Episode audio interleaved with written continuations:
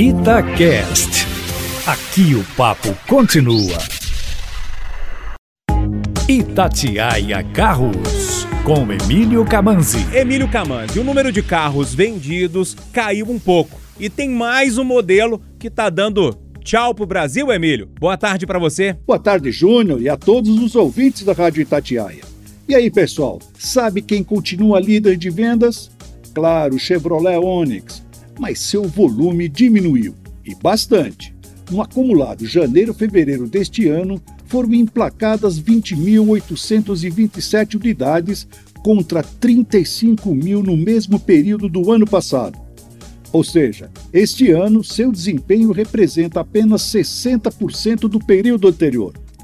Vários fatores contribuíram para isso, um deles, seu preço, que subiu mais de 20% durante o ano passado e até agora.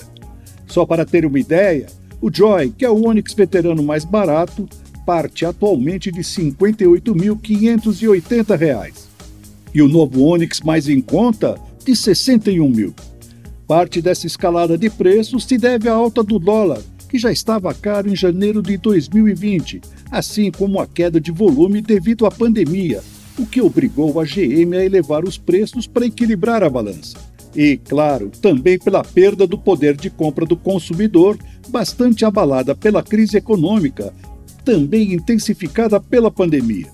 Como se vê, a vida não está fácil para ninguém. E finalmente foi dada a extremunção para o Toyota Etios.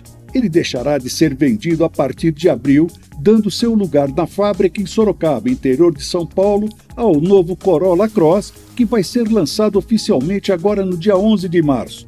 Mas o motivo de sua saída não é apenas para ceder lugar ao novo modelo. Desde que foi lançado em 2012, apesar de ser bem quisto por seus proprietários, ele nunca conseguiu fazer sucesso por aqui. O Etios engrossa a lista de desfalques em 2021, que já conta com o Ford Ka, K Sedan e EcoSport. E há rumores que o Fiat Uno, Volkswagen Gol, Fox e Up também aguardam a última visita do vigário. Por hoje é isso, pessoal. Mais informações lá no meu site carroscomcamanzi.com.br. Um abraço e até a próxima!